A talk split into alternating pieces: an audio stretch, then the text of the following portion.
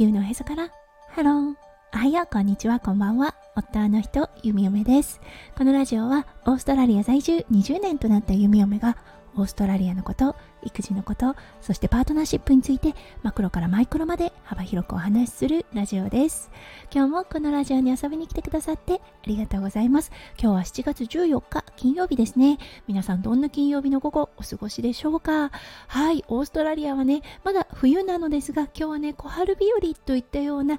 感じの気候となっています。すごくね空気が暖かいそして日差しも暖かいということでちょっとねあ春かもというような感じがします。でもねまだ冬の真っ只中となっていますのでまたですね寒い日がやってくると思います。はい束の間のねちょっと春の日を楽しんでいる弓嫁です。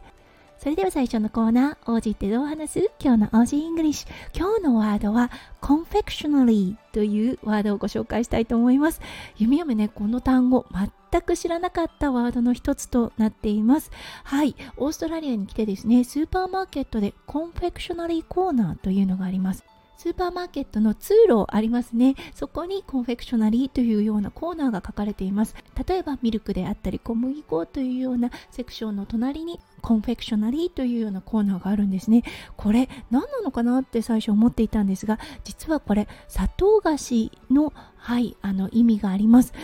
例えばグミであったりチョコレートだったりね、ビスケットだったりクッキー、それらが置かれている場所が confectionery セクションということになっています。はい。オーストラリアに来るまで知らなかったワードの一つとなっています。はい、それでは今日のテーマに移りましょう。今日は金曜日ということでパートナーシップについてお話しさせていただいています。はい、今日のサブテーマは共有講座についてお話ししたいと思います。それでは今日も元気にゆみゆみラジオをスタートします。はい。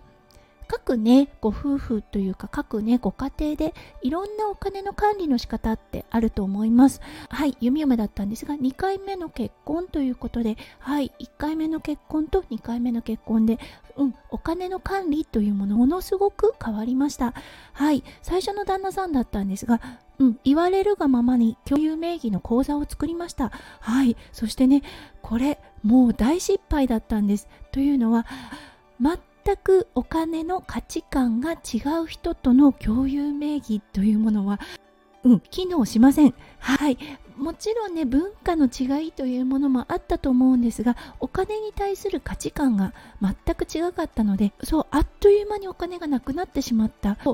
貯めていたお金が気がついたらゼロ近くになっていたということでねとてもね便利な講座ではあると思います。ただね一つ気をつけなければいけないのがお金の価値観が一緒であることだと思います。育った環境とかでねやはりお金の使い方というものもすごく違ってくると思います。なのでそうそこをねしっかりあのご夫婦内で話し合った上でどういう使い方をするのかという上ではい講座を作るというのではいいと思います。ただねお金を浪費するタイプの方となるとちょっとねストレスになると思うのではいこの共有名義というものはうんあのおすすめできないなと思いました。はいそして今現在ですね夫翔ちゃんと弓嫁だったんですがはい全く講座は別というような形になっています。そしてねよく日本ではねお給料を旦那さんが持ってきて奥さんが管理するというようなことがあると思いますがオーストラリアにおいてはこれ